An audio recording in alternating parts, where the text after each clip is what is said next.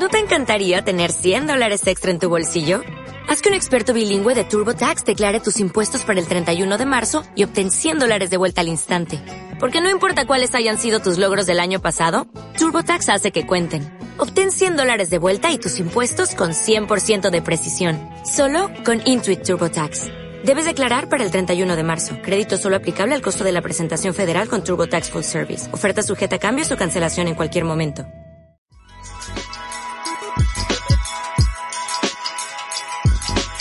Estás escuchando Sí, el podcast de Somos Innovación. Acompáñanos a explorar cómo, a través de soluciones innovadoras, los latinoamericanos vamos a mejorar nuestras vidas. El futuro llama.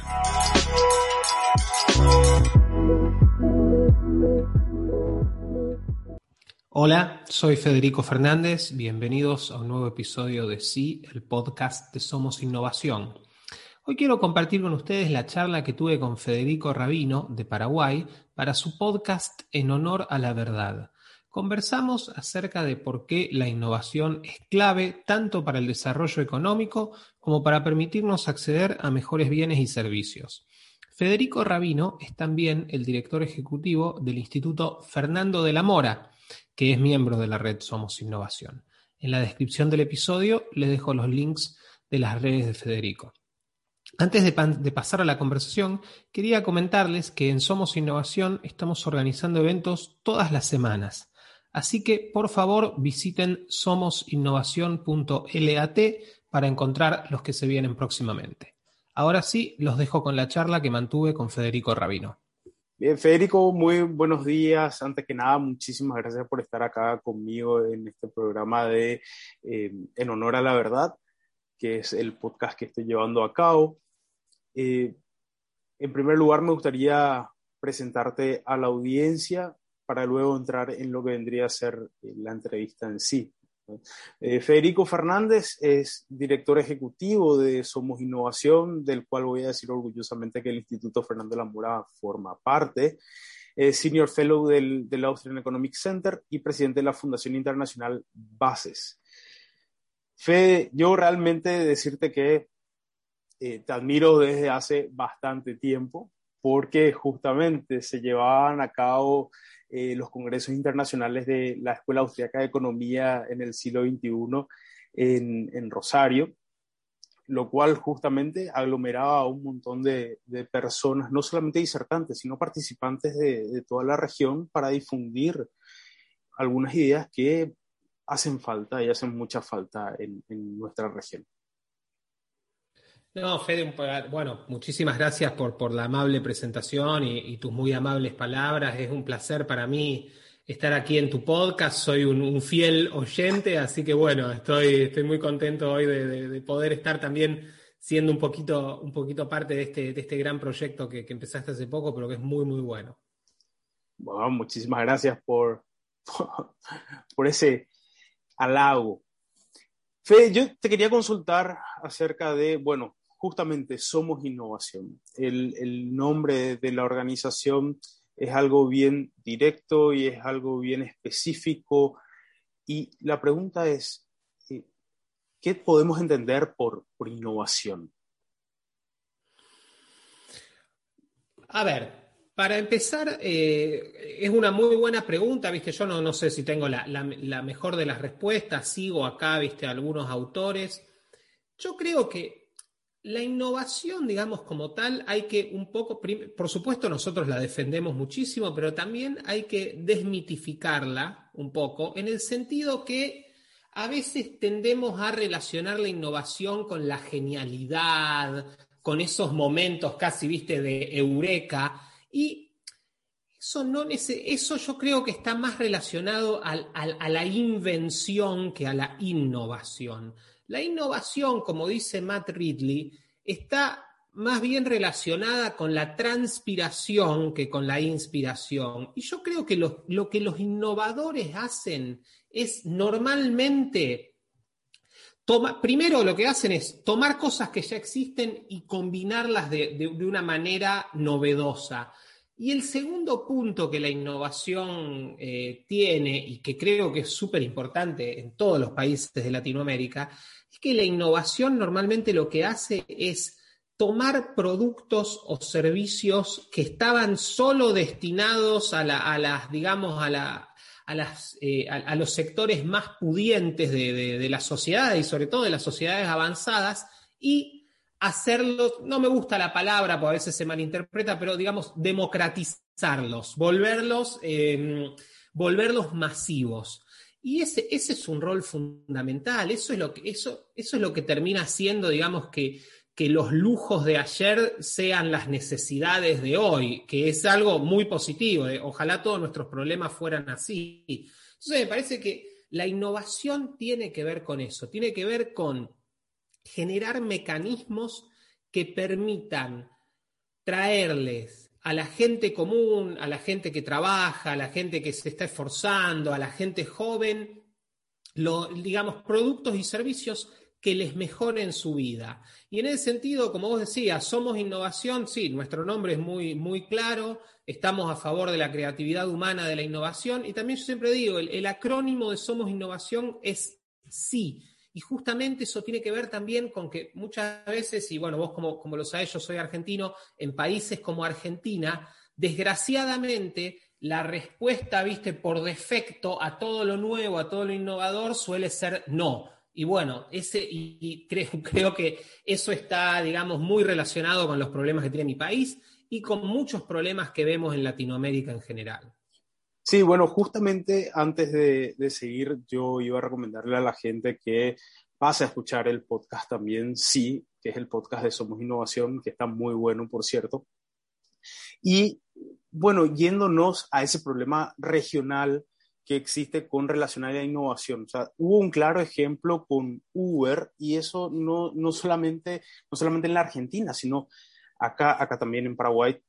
Seguimos teniendo ese problema, seguimos teniendo al monopolio de los taxistas queriendo justamente intervenir en, en la libertad que tengan las personas para decidir cuál es el medio de transporte privado que quiera utilizar. Y lo hace, y lo hace utilizando a la claque política para llegar a sus fines determinados. O sea, de, qué manera, de qué manera el individuo que quiere innovar, porque creo yo que ese es el principal, la, principal piedra que existe en, América Latina, de qué manera el individuo que quiere innovar puede encontrar su espacio en la región.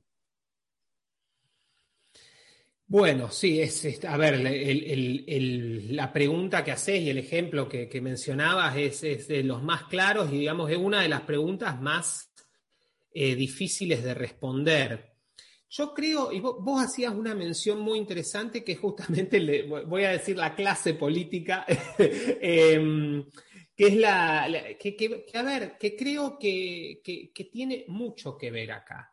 A, mí la, sensación que, nosotros tenemos de Somos Innovación y que está avalada por la encuesta que hicimos en 2020, una, una encuesta de opinión, que después te, pero a ver, para, contestar rápido, eh, yo creo que hay una gran división entre la sociedad civil, entre la gente común, la gente, digamos, que desarrolla sus actividades, que va a trabajar, que estudia, que quiere mejorar, y los intereses bastante espurios muchas veces de la clase política en general, que no tienen nada que ver con los intereses de la, de la gente común y ni con las pretensiones de la gente común. A ver, la, gente en, que quiere que su país se transforme en Venezuela o Corea del Norte, por, digamos, si queremos ir un poquito más lejos, o quiere prohibir todo. La gente quiere, digamos, tener un menú de opciones y elegir, que es lo que, digamos, todo lo, que queremos hacer. Entonces, yo creo que, y para, para ir a tu, a tu, a tratar de responder tu pregunta, que, es muy, digamos, es de muy difícil respuesta, yo lo que creo es, hay que, por un lado creo, y en eso es muy importante el trabajo que hace el Instituto Fernando de la Mora y muchos otros institutos y, muchos otros grupos a, a nivel regional, hay que visibilizar primero a estas, yo creo, mayorías que hay en cada uno de nuestros países, tratar de mostrarles a, la gente que está en, condiciones de tomar decisiones y sobre todo a la gente eh, que está en la política y que incluso, digamos, se presenta a elecciones y, cosas así, que vean que esa gente está, que son potenciales votantes, mostrarles de alguna manera que no necesariamente siempre tienen que ganar los lobbies chiquitos pero bien organizados. Entonces yo creo que ese es un punto fundamental de lo que hacemos en Somos Innovación y de cómo, digamos, tratamos de responder esta pregunta, que es la pregunta.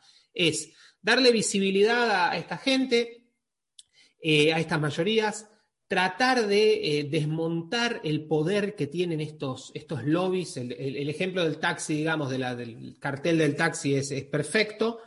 Y por otro lado, tratar de tener conversaciones con, gente que esté en condiciones de, tomar decisiones para, para, tratar de, digamos, expresarles nuestra opinión, expresarles cuál es la, la visión que tenemos y tratar que, digamos, que no, que no opten siempre por defender este status quo que a veces puede ser tan retardatario y tan, digamos, en contra de los intereses de los ciudadanos y los usuarios.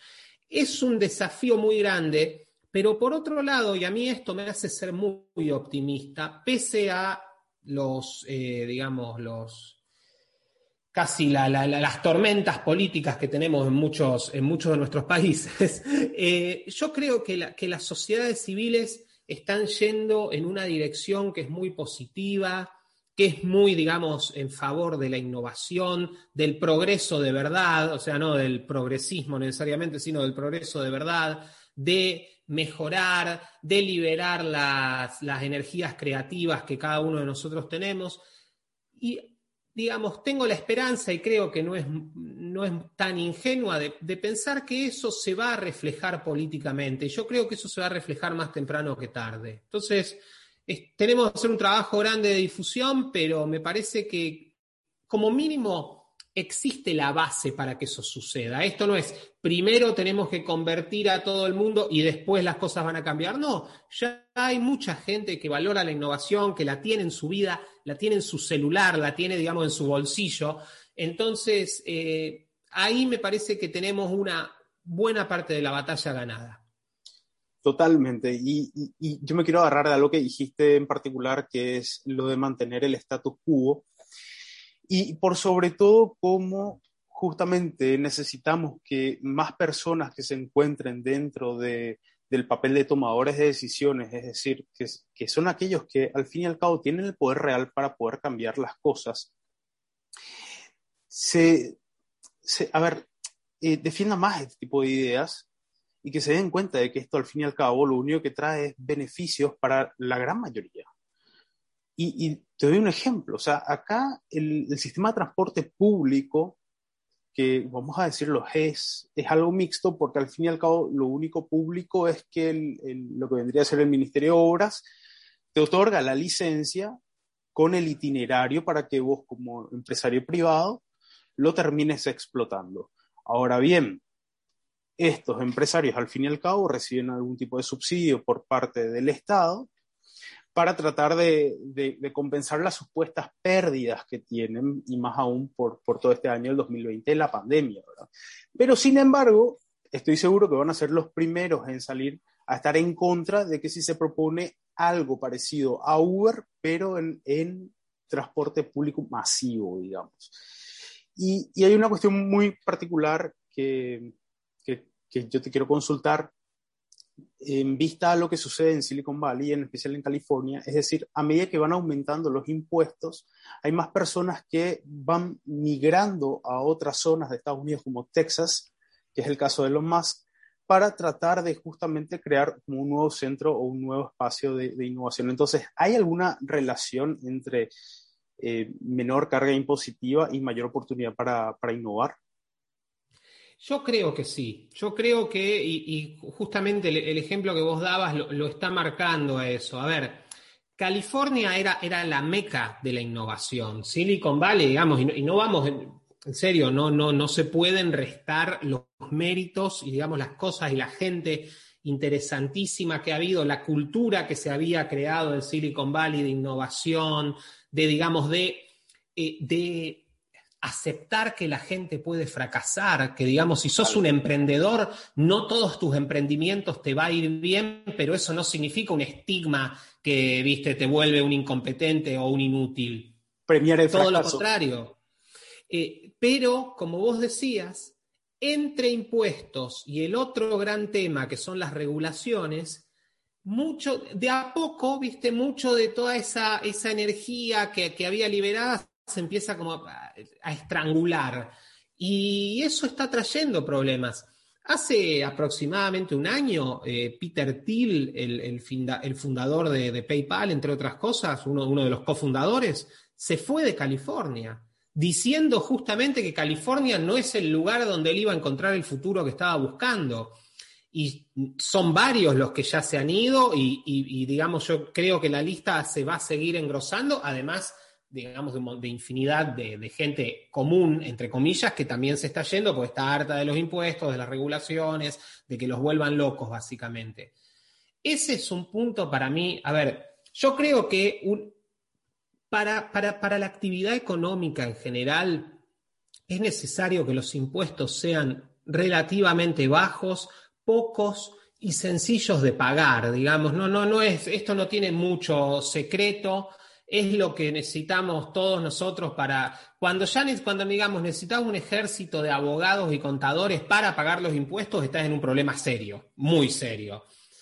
Y el otro tema también es el qué relación tenemos con la creatividad y con la innovación desde, desde el Estado. Y cuando, eh, cuando la relación pasa a ser que el innovador le tiene que pedir permiso al Estado y muchas veces a sus potenciales competidores, porque el, caso, digamos, de Uber y cómo el taxi está mezclado con el poder político es, clarísimo. O sea, Uber para desembarcar en Asunción, digamos, le tiene que pedir permiso al sindicato de taxi de Asunción. Entonces, es un poco, digamos, eh, está como bastante claro qué es lo que va a pasar. Eh, ahí, ese para mí es un punto fundamental. Nosotros un poco de Somos Innovación, lo que decimos para, dejarlo bien claro es, nosotros estamos a favor de la innovación sin permisos. ¿Qué significa esto? Que salvo que verdaderamente exista un peligro real, se pueda, digamos, se pueda levantar una crítica muy fuerte respecto de un nuevo, de un nuevo producto, modelo de negocios o servicio, que sea la gente la que elija, que sea la gente no es tan, digamos, no es tan difícil, no, no creemos que, traiga ningún, ningún inconveniente y al contrario, esto generaría, yo creo que una explosión de productividad en nuestros países, porque muchas veces el gran enemigo de la economía en general y de la innovación en particular es no solo los impuestos que lo son, sino también las regulaciones disparatadas que tenemos. No, totalmente, El tema de las regulaciones, bueno, vos más que nadie, como representante de la Argentina, nos podés eh, dar ese tipo de ejemplos y, justamente como la Argentina pasó de ser el granero del mundo en 1930 a estar en, un nivel bastante bajo en cuanto a... Eh, más que y bajando. Bajé, exactamente. Sí, y es, lamentable porque al fin y al cabo fueron las acciones políticas las que terminaron perjudicando el continuo desarrollo que venía logrando la Argentina, básicamente desde su independencia, porque esa es una realidad también que hay que, que, hay que mencionarla.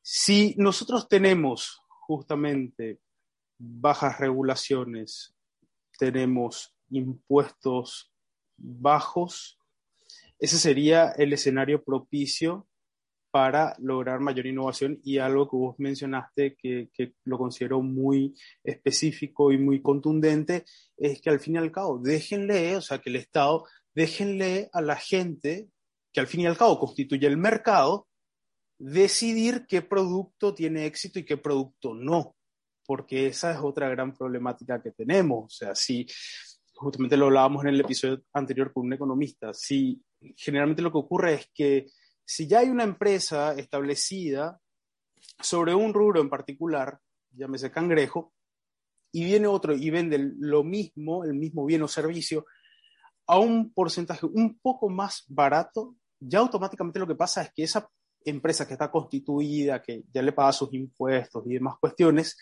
le pide directamente al Estado que intervenga, perjudicándole al fin y al cabo a, la gran mayoría de los, de los individuos, porque les, les prohíbe acceder a un producto capaz, no sabemos, de mejor calidad pero sí, lo que ya se sabe es que es a un menor precio.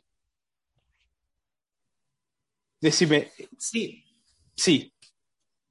No, no, decime, te interrumpí, perdón. No, no, yo solamente te quería consultar, ¿qué tal Paraguay en el, en el ranking de innovación? Estamos mal, creo. No, a ver, nosotros, a ver, nosotros hicimos una encuesta de opinión, viste, y lamentablemente Paraguay, lo hicimos en cinco países, no Paraguay. Yo ah. creo, a ver, yo soy, por supuesto, cuando uno lo mira de afuera, yo entiendo, yo no tengo la misma visión que, que vos tenés y digamos la tuya debe ser mucho mejor, pero viéndolo desde afuera, a mí hay países de América Latina que me, que me genera mucho entusiasmo, pese a, digamos, algunos, eh, algunas turbulencias. Y uno de ellos es Paraguay. Yo creo que Paraguay, Uruguay, Costa Rica, eh, Perú mismo. Bueno, lo, de Perú, o sea, es, muy triste que ahora toda esta turbulencia política, pero lo de Perú es una historia ya, digamos, muy positiva de los prácticamente los últimos 20 años. O sea, no es un detalle menor lo que viene sucediendo. Y Perú ha sido un gran héroe silencioso, digamos, de, transformaciones económicas en, las últimas dos décadas. Entonces, hay cosas muy interesantes pasando. El punto es, digamos, y, volviendo a algo que, vos decías, el tema de eh, esta, digamos, vos tenés la empresa dominante y tal cual. Viene, aparece el actor B que es más competitivo por X motivo, y claro, empezamos con competencia desleal, pónganle impuestos, fíjense, cierre, clausúrenlos, o sea, ya digamos de acuerdo a cómo puede ir subiendo de la tensión. Ahí tenemos un problema muy grande. Ahí, digamos, yo creo que vos identificaste muy bien ciertos temas vinculados sobre todo a la innovación y a la economía en general que tenemos que buscar formas, y yo por supuesto, a ver, yo no tengo todas las respuestas, pero son cosas que siempre tenemos que tener en cuenta. Ahí tenemos un problema grande. Y ahí tenemos justamente lo que hablábamos hace un rato, tenemos cómo un grupo chico, concentrado, pero bien organizado, puede complicarle la vida a toda la sociedad y generalmente lo, logran. O sea, los lobbies nunca hay que, hay que subestimar el poder de los lobbies eh, pequeños, pero, pero bien organizados. Y el otro gran problema que tenemos respecto de, de la defensa de la innovación y de la, y de la defensa también de la economía de mercado en general es que muchas veces lo que estamos defendiendo es lo que aún no es, sino lo que podría ser. Estamos defendiendo lo que en el futuro podría pasar contra lo que hoy existe. Entonces, eso también nos pone en un plano de, digamos, de desigualdad a la hora de... Lo bueno es que, sobre todo por el lado de la innovación, digamos, lo que vemos es que y ni hablar ahora, por ejemplo, con las vacunas para, para el COVID-19, cómo cuando dejamos que quienes pueden y no puedan innovar, innoven, prácticamente los milagros que hacen. Pero, o sea, digamos, la visión macro de la innovación creo que en parte la, tenemos ganada, la tenemos clara. Pero después cuando empezamos a hablar sector por sector, tema por tema, claro, cuando hay un, un servicio que puede ser que puede sufrir una disrupción absoluta, incluso desaparecer, ahí ya empezamos con los miedos, con decir no, mejor no, vamos, eh, la, desocupación en masa, qué sé yo, que, nunca llega, pero siempre es un gran, un gran terror. Y ahí, en, esos dos temas, siempre tenemos que estar muy atentos y tenemos que tener mucho cuidado porque, digamos, nos pueden traer muchos problemas esos dos equívocos ahí en esas cuestiones. Bueno, y, eso que vos estabas mencionando con relación a, justamente al desempleo en masa que siempre sale a la luz a la hora que alguien trata de innovar, me hace acordar al texto escrito por Bastiat, que era una petición de los productores de vela. O sea, estamos hablando que es un tema recurrente y que viene desde hace muchísimo tiempo atrás. Fede, para no sacarte más tiempo, yo sé que vos estás con muchas actividades, Así que yo te pediría que, le puedas dejar un mensaje a la audiencia sobre la importancia justamente de la innovación para el progreso y en particular para América Latina. Bueno, primero, de nuevo, agradecerte muchísimo la, invitación. Ha sido un placer estar, estar charlando este, este rato con, contigo, Fede, y bueno, sabés que, te tengo un gran aprecio y bueno, es un, placer estar, estar acá y formar parte de, En Honor a la Verdad. Mira, Primero, yo lo, una de las cosas que, para, cerrar, digamos, de lo que, me, gustaría decir es lo siguiente. Lo que tenemos que tener en claro es que vivimos en un momento en que los cambios tecnológicos, sobre todo, y, los, los, cambios, digamos, y montados en esos cambios tecnológicos, los cambios de prácticamente todo, hablábamos de Uber, por mencionar un ejemplo muy sencillo. Uber existe porque existen los teléfonos celulares, porque existe el GPS, porque existe Internet y porque existen un montón de cosas más. Sin todo eso, Uber no podría existir. Entonces, pero como existe todo eso, digamos, arriba de esas plataformas se pueden crear un montón de cosas y es lo que vemos todo el tiempo. ¿Qué pasa? Nosotros tenemos que tener mucho cuidado porque, dado los cambios tecnológicos que experimentamos, la regulación nunca puede estar al día. Incluso si hoy nos pusiéramos a escribir la regulación para X sector, en el momento que la terminemos de escribir va a estar desactualizada. Los políticos, además, muchas veces eh, cometen un error aún peor que el de usar, digamos, el de, el de, creer que van a estar al día con la regulación, que es usar leyes de hace 20 años para regular algo que es completamente nuevo. En Colombia, yo siempre pongo este ejemplo, pasó hace poco, en Colombia para la, la, Navidad del 2019 a Uber se lo quiso expulsar utilizando una ley de 1996. En 1996 no existía ni el iPhone, ¿entendés? O sea, no solo no existía Uber, no existía ni el iPhone, o sea, los celulares eran una cosa así de grande que pesaban dos kilos y medio. Entonces, eh, y eso pasa muy seguido, que es como aplicarle, digamos, a las naves que van al espacio la regulación de, de los barcos a vapor. Es, un, digamos, un delirio. Ahí tenemos que tener mucho cuidado. ¿Por qué todo esto? Y perdón la extensión, porque a veces en América Latina tenemos un fervor regulatorio demasiado grande. La regulación no soluciona todos los problemas. A ver, si pudiéramos solucionar todos los problemas a través de regulaciones, en América Latina no habría problemas, porque hemos regulado prácticamente todo. Y el otro punto que también que no tenemos que dejar de lado es que la propia tecnología nos da las posibilidades de que muchas de estas plataformas, y usemos de nuevo el ejemplo de Uber, puedan estar autorreguladas, tengan una regulación orgánica. Yo como usuario de Uber tengo un montón de herramientas para, digamos, protegerme de un mal conductor, protegerme de, un auto que no esté en condiciones, etcétera, etcétera. De un conductor que me deja esperando 10 minutos, digamos, un montón de cosas. No es que estoy desprotegido y no es que Uber es un espacio desregulado, es un espacio autorregulado, lo mismo que Airbnb, lo mismo que un montón de, de, plataformas. Entonces, eso lo tenemos que, porque digamos, esto es cada vez más la regla que tenemos plataformas que se pueden autorregular y que venga alguien de afuera de manera inorgánica, digamos, con una imposición de arriba hacia abajo, lo que termina haciendo en la mayor parte de los casos es rompiendo el sistema. Entonces, digamos, y para cerrar, y perdón la, extensión, por favor. tengamos mucho cuidado con el fetichismo regulatorio. Las regulaciones no son, digamos, un pase de magia que soluciona todo, y hoy en muchos aspectos, ya en, muchos sectores, perdón, lo que estamos viendo es que tenemos muchas mejores herramientas que una regulación escrita por tres o cuatro personas en un salón, digamos, en la oscuridad probablemente. Entonces, valoremos eso, valoremos las, alternativas que, nos da, que nos da la innovación, dejemos que la gente elija, dejemos que cada uno de nosotros elija qué servicio, qué producto quiere, quiere consumir. Eso es buena parte de nuestra, de nuestra ciudadanía, de nuestro derecho como ciudadanos, que no nos lo imponga un político, un comité o un burócrata. Y bueno, a quienes estén interesados en defender la innovación en Latinoamérica, si están en Paraguay, que contacten a, Federico y al Instituto eh, Fernando de la Mora, porque ellos son parte fundamental de, Somos Innovación en, Paraguay y en el resto de la región. Y a quienes no estén en Paraguay, que nos busquen en somosinnovación.lat. Estamos también en, en todas las redes sociales más o menos conocidas.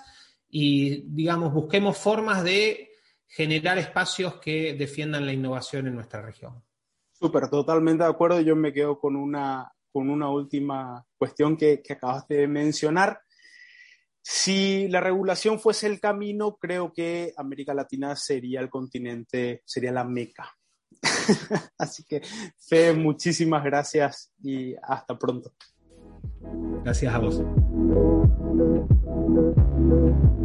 Sí es el podcast de Somos Innovación. Visita somosinnovación.lat para suscribirte.